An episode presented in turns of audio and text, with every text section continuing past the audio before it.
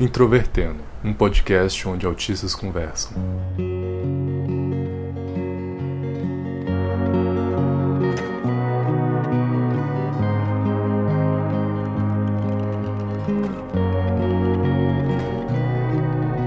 Olá para você que escuta o podcast Introvertendo, esta mídia que traz pessoas neurodiversas para entreter os neurotípicos e também os neurodiversos.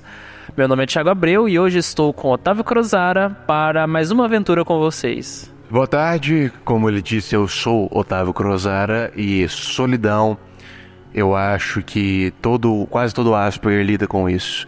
Não todos, nós como é que fala, esmiuçaremos isso melhor ao longo do episódio.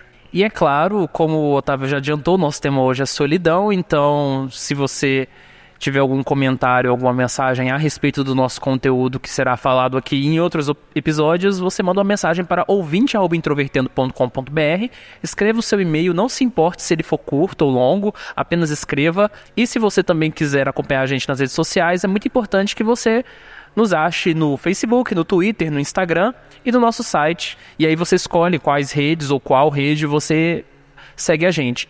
Aliás, nós publicamos algumas coisas exclusivas em algumas redes, então se você quiser saber tudo sobre nós, é melhor nos acompanhar em todos os lugares. facebook.com.br introvertendo, twitter.com.br introvertendo, instagram.com.br introvertendo e a, o nosso site que é introvertendo.com.br. Lá no nosso site você também encontra alguns aplicativos pelos quais você consegue ouvir o nosso podcast. Então você pode encontrar pelo Google Podcasts, pelo iTunes, pelo Spotify pelo Cashbox, pelo Podcast Addict e vários outros aí que você encontra pelo mercado. E é claro, se você quiser financiar o nosso podcast, as nossas regrinhas e os nossos detalhes estão no post do nosso site. E também, se você quiser entrar em contato com a gente para algum assunto que não seja diretamente ligado aos episódios, e sim algum tipo de colaboração, ou também algum tipo de parceria também, ou convite, utilize o e-mail contato.introvertendo.com.br.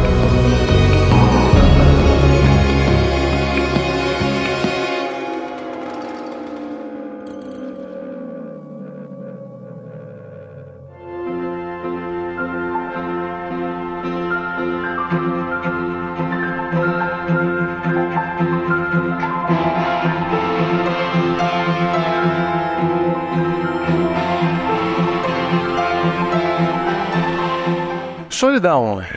O que é solidão? Muitas pessoas, Tiago, pensam que solidão é ficar sozinho, estar sozinho.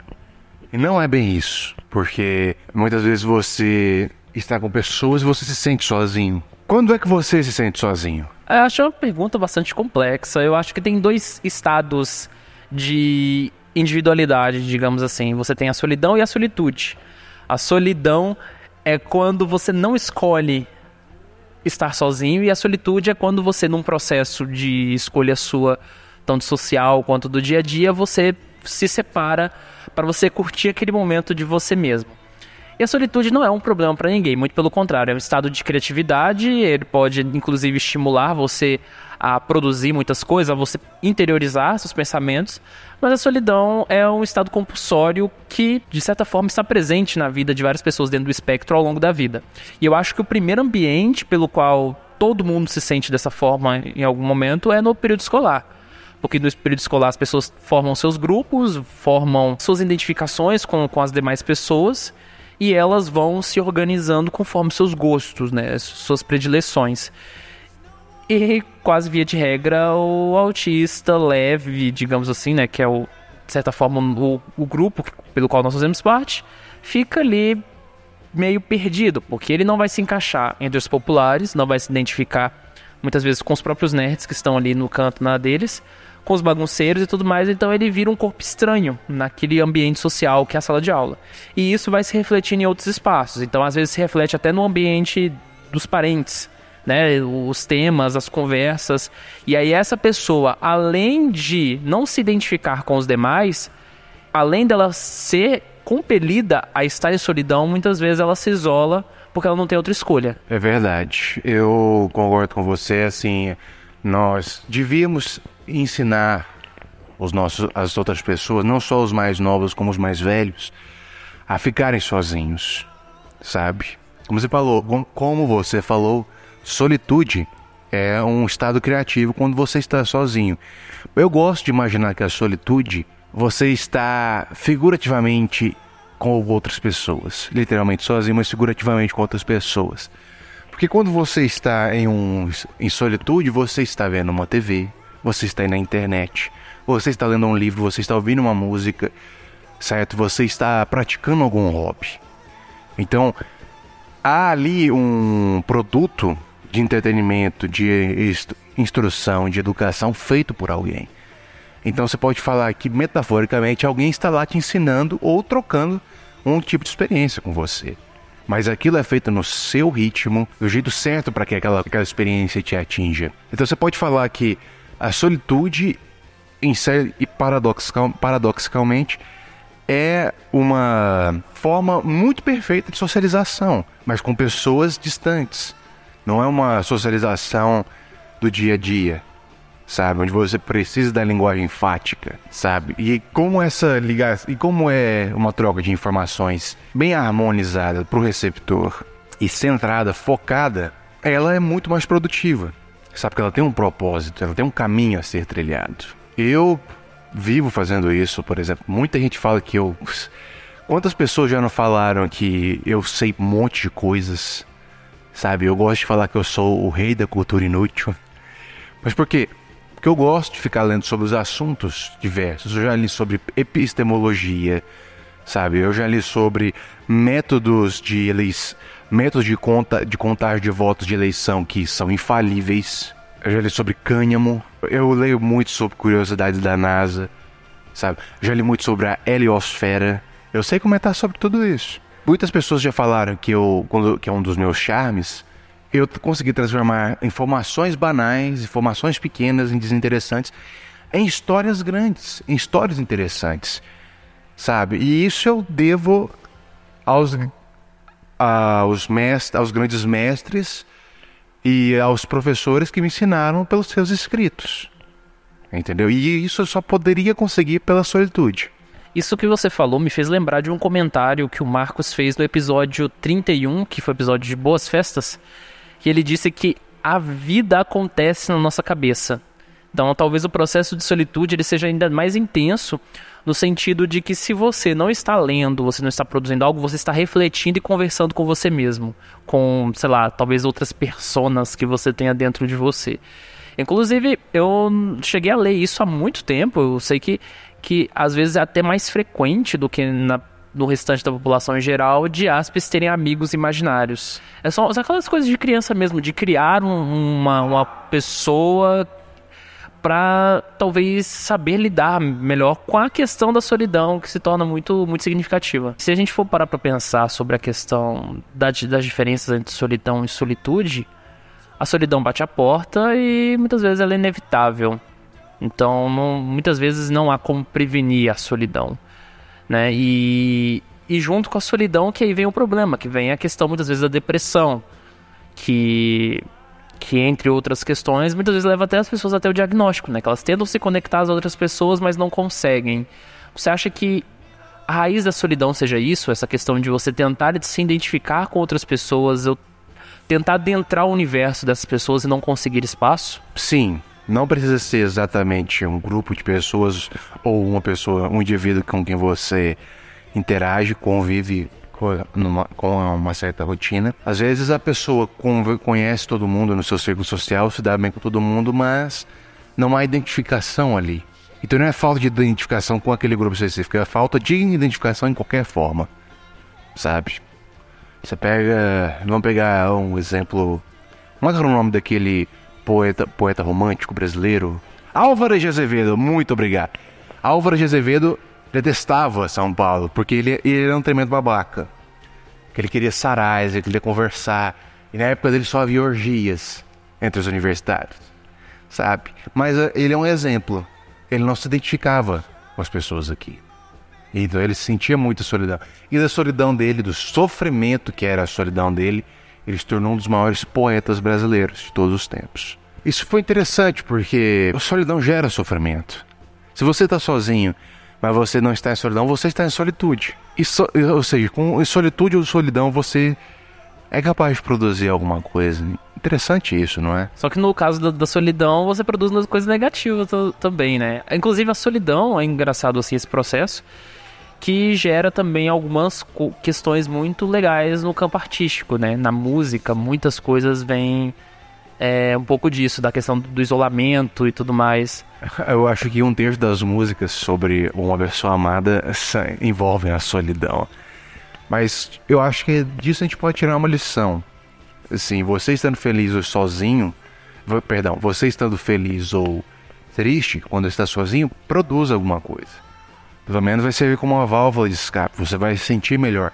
Às vezes você escrevendo em um estado de solidão, você exterioriza o seu sofrimento em, em algumas palavras, e nisso você está conversando consigo mesmo.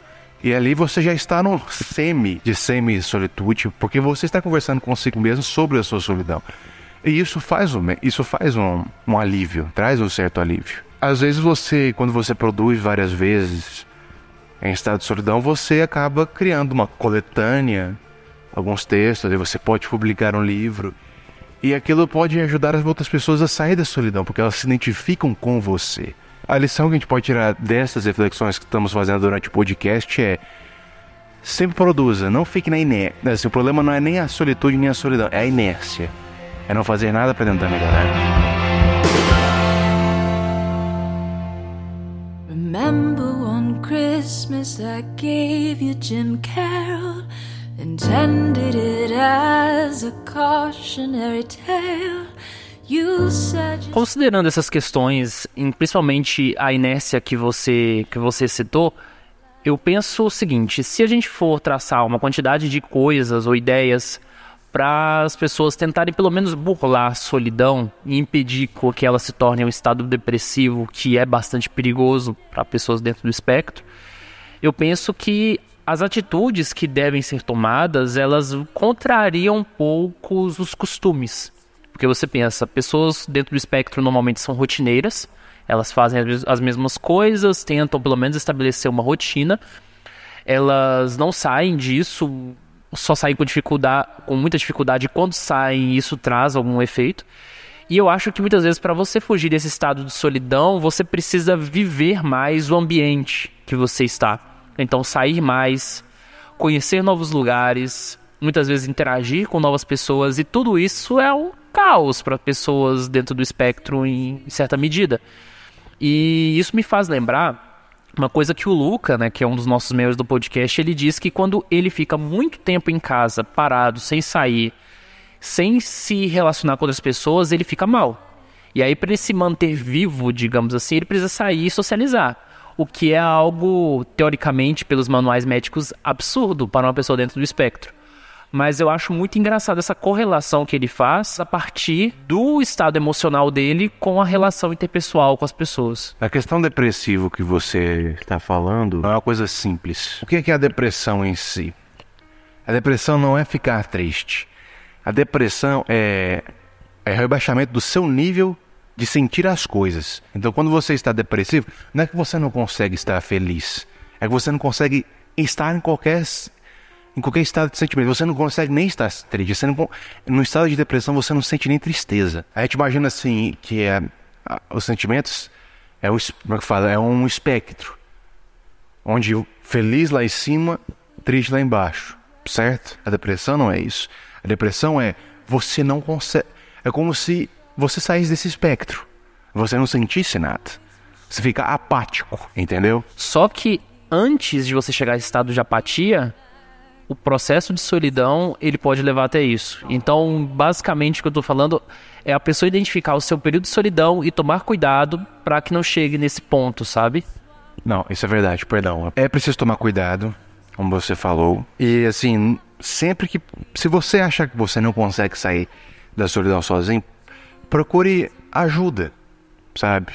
Às vezes você procurar um terapeuta, fazer uma terapia, ou então procurar um hobby eu indicaria até uma coisa bem intensa, tipo motocross. Você falou sério? Eu falei sério. Eu acho assim que quando você enche o corpo de adrenalina, não, não que vá funcionar sempre, mas assim, você começa a sair daquele estado de torpor, daquele estado de apatia, sabe?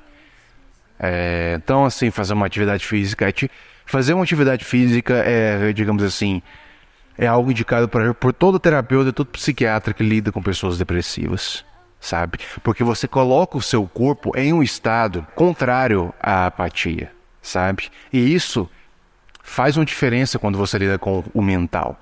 É como diz o grande Oscar Wilde: curar a mente através do corpo e curar o corpo através da mente. O que eu quero dizer com tudo isso, eu divago demais. Se você está começando, se você está sentindo que você está começando a ficar apático, e você está começando a deixar. Porque sentir-se apático é uma forma de lidar com a, a dor da solidão. Porque você não pode sentir tristeza se você não sente nada. Quando você faz exercícios, você bota todo o seu corpo contra esse estado. Mas isso não é, isso não é muitas vezes suficiente. Às vezes é necessário que você converse com alguém. E conversar com uma pessoa, sendo um terapeuta ou não, desde que ela te ouça, pode ser tão benéfico, pode ser tão terapêutico quanto escrever sobre isso. Infelizmente, muitas pessoas não sabem lidar com a dor dos outros porque elas não sabem lidar com elas mesmas, então elas não sabem ouvir. Elas só sabem falar cada vez mais alto, porque isso também é outra forma de defesa, sabe? Mas existem pessoas que sabem ouvir, que elas, às vezes ela não precisa nem falar nada. Só de ouvir aquilo já ajuda demais. Então, assim, procure aquela pessoa que você sabe que vai dar certo, que vai te ajudar. Se não tiver, procure um psicólogo, procure um psiquiatra, procure um pastor, procure um líder religioso. Essa é uma das coisas que o ato religioso ajuda. Mas eu quero dizer a todas as pessoas que estão soli solitárias, que se sentem sozinhas, vocês não estão sozinhos. Só o, fa assim, o fato de nós estarmos fazendo este podcast é uma amostra de que, e você está ouvindo, é uma amostra que você não está sozinho. Ok? Inclusive as pessoas que gostam de mais. Ah, mudando, é uma coisa que eu queria ter falado antes. Aos introvertidos, que é aquelas pessoas que gostam de ficar na solitude e acham que estão erradas por causa disso, porque as pessoas com quem você convive não ficam em solitude, você não está errado. É o seu jeito de fazer as coisas, sabe? Se você gosta de ficar em solitude, fique em solitude, certo? Mas não deixe de procurar novas pessoas que possam te dar o mesmo prazer que a solitude te dá. Ok? Como nós falamos aqui, na solitude você está literalmente sozinho, mas figurativamente você está com pessoas. Então procure pessoas literais que te dão a mesma sensação que as figuradas te dão. E se você não der conta de fazer o motocross, também você pode fazer atividades mais básicas, como por exemplo participar de um clube de livro, se você gostar de ler, ou frequentar ambientes calmos como parques, né, e etc. A experiência urbana ela permite isso. No interior é um pouco mais difícil, mas se você tiver um contato com a natureza, por exemplo, isso também ajuda um pouco nessa, nesse processo de interiorização. Eu não sei porquê, mas assim, vou, eu vou indicar um autor, vou indicar é, é, Lovecraft, Lovecraft. Nós colocaremos o nome do autor e alguns livros dele no podcast. Eu não sei porquê, mas a literatura dele faz um sucesso tremendo com pessoas que se sentem sozinhas. Eu acho porque a literatura dele dá um sentimento de de desespero tão grande que a pessoa acorda. Lovecraft, para quem não sabe, é um autor que ele amava ficar sozinho, sabe? E ele tinha muitos pesadelos com monstros gigantes. E ele escreveu muitos livros sobre monstros gigantes. Mas não é tipo Círculo de Fogo ou Godzilla. São seres ainda muito maiores e muito onipotentes. Ele escrevendo sobre a insignificância humana diante do universo, aquilo a criar, é, isso cria nos leitores dele um certo desespero em relação à vida. E muitas, muitas pessoas acordavam da depressão, acordavam da solidão, da apatia, lendo isso. E eles, ama, e eles viciavam nesse, nessa sensação, sabe? E elas conversavam sobre, elas encontravam umas as outras, elas conversavam sobre isso. É, eu indico então que vocês leiam E.H.P. Lovecraft. Of course I blame me When you get free, Johnny I hope you find peace Olá pessoal, mais uma semana chegou e é claro tem aquele quadro quente da recados, lê e-mails e tudo mais.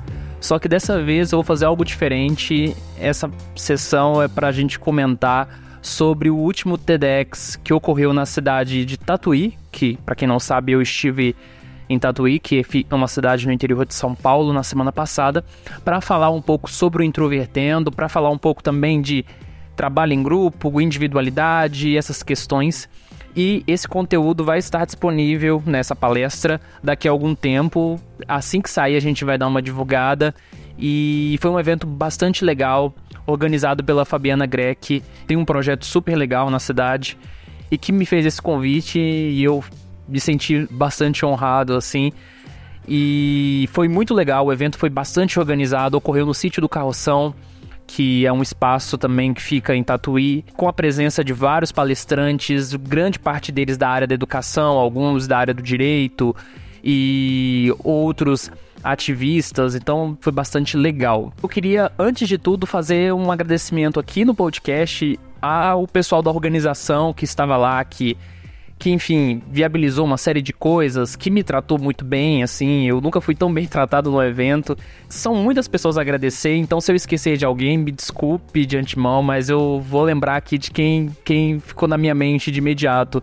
Primeiro a Francine, que fez é, a busca lá em São Paulo junto com Silas, do aeroporto até a cidade de Tatuí. A Carolina, que conversou comigo algumas vezes a Luzia, que a gente teve um papo super legal sobre música.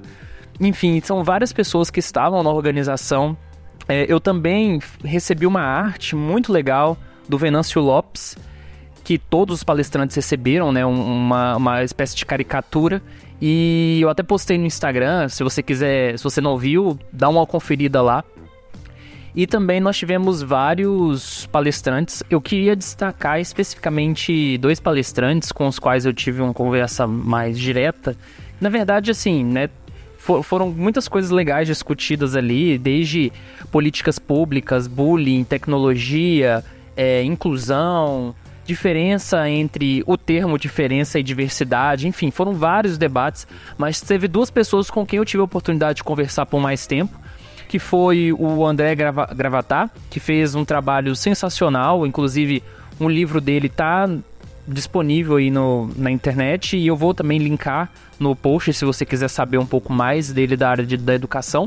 E o Fernando Tsukumo, que é professor e ele palestrou no eixo da inovação e tecnologia. E eu tive a oportunidade de conversar com ele rapidamente e ele falou um pouco sobre a experiência de participar do TED, o clima do TED, o conceito e é isso que vocês vão ouvir um pouquinho agora nessa mini entrevista que eu fiz com ele e já já a gente volta. E uma coisa que eu percebi é que você, durante alguns momentos, falou sobre o clima do TED, né? Que isso é algo bastante inspirador para você. Eu queria perguntar por quê. Primeiro, porque eu acho que existe uma, um foco muito grande no conteúdo, na fala é muito pouco na pessoa, muito pouco na empresa, muito pouco nos patrocinadores, é principalmente no conteúdo e é isso que qualquer um quer ver quando o outro estava indo lá falar. Então ele eliminou uma série de problemas que tem quando a gente vai assistir palestras normais e além disso, quais foram os outros problemas que ele eliminou? Ele eliminou também palestras muito longas que você não consegue ficar ligado muito tempo, né? Então existe um motivo das palestras terem no máximo 18 minutos e idealmente 10 a 12 minutos porque esse é, um, é o tempo que neurologicamente se verificou que a média das pessoas consegue ficar ligada.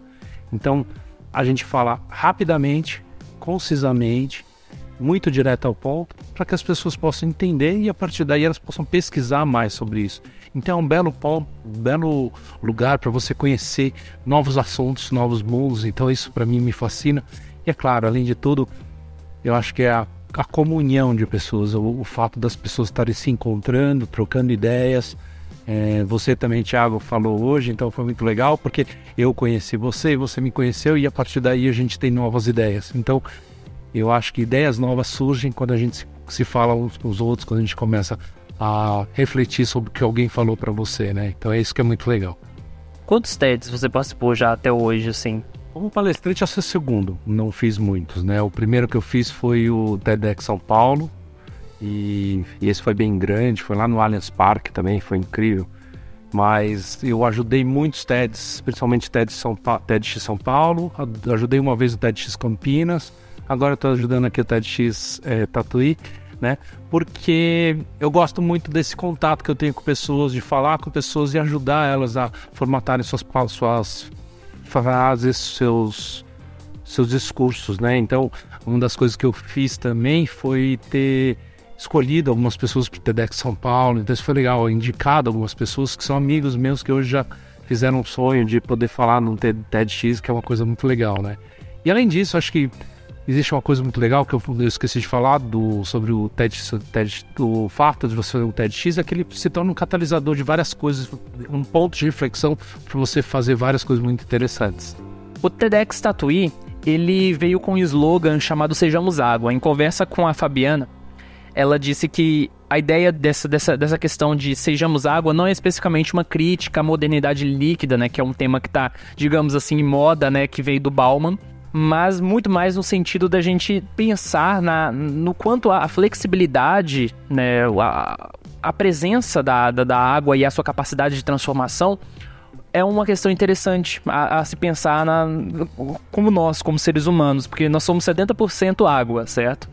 Mas muitas vezes, em termos sociais, né, como humanidade, a gente não consegue ser tão flexíveis e, e é mais ou menos essa a ideia, sabe, da, do, do evento. Eu achei muito legal é, todo, todo o conceito por trás disso. E também queria avisar também de antemão que futuramente, talvez em abril, ainda tem que ver especificamente a data, nós vamos publicar uma entrevista com o Enzo Greck, que foi um dos palestrantes do TEDx, que é um episódio especificamente sobre a trajetória dele e também sobre altas habilidades. Então, uma hora aí vai chegar. E por fim, é, eu queria dizer que se você quiser saber mais um pouco como foi o evento, siga a página do TEDx Tatuí no Facebook, também tem o Instagram e tem o site que é tedxtatuí.com. Lá vocês veem um pouco de todos os palestrantes, o currículo, é, onde foi o evento e tudo mais. As fotos também estarão disponíveis em breve e eu queria deixar o meu agradecimento a todo mundo da organização que batalhou duro ali durante os dois dias, tanto o dia de ensaio quanto o dia do evento propriamente dito, e também aos palestrantes que compartilharam conhecimento, né, compartilharam ideias, que é o, o ponto importante é, desse evento. Então, é, é, isso aí. Queria só avisar, dar um, um, certo spoiler. Semana que vem é o Dia Internacional da Mulher e nós vamos ter um episódio especial sobre isso. A Thaís e uma nova integrante do podcast chamada Yara Delgado vão falar basicamente sobre a vida delas, sobre o que elas enxergam, são os desafios da mulher autista. Então, é, podem esperar um episódio enorme e um episódio muito cheio de conteúdo para sexta-feira que vem. E também queria avisar a vocês que vai ocorrer no Rio de Janeiro, no final de março, o evento chamado Dia do Autistão, que é organizado por uma ONG chamada Autistan, que vai ocorrer em Copacabana, no Rio de Janeiro. Em breve vou começar a divulgar alguns detalhes mais específicos, mas o evento é organizado pelo Eric Lucas, que é um francês que está dentro do espectro, e ele está organizando esse evento com pessoas dentro do espectro brasileiras. E o Introvertendo é um desses pontos que vai estar aí nesse evento. Vai ser transmitido online, inclusive. Então, mais informações que vocês possam encontrar, tanto notas e se você quiser, inclusive, participar do evento, você entra no nosso site, acessa o link desse episódio mesmo, se você estiver ouvindo em um aplicativo, procura lá pelo episódio 38 Solidão. Lá no nosso post nós vamos ter todos os links falando sobre tanto o Dia da Autistão, quanto também essas coisas que nós falamos aqui do TEDx Tatuí, tá? E por fim, é isso, até a próxima semana. Um abraço para você.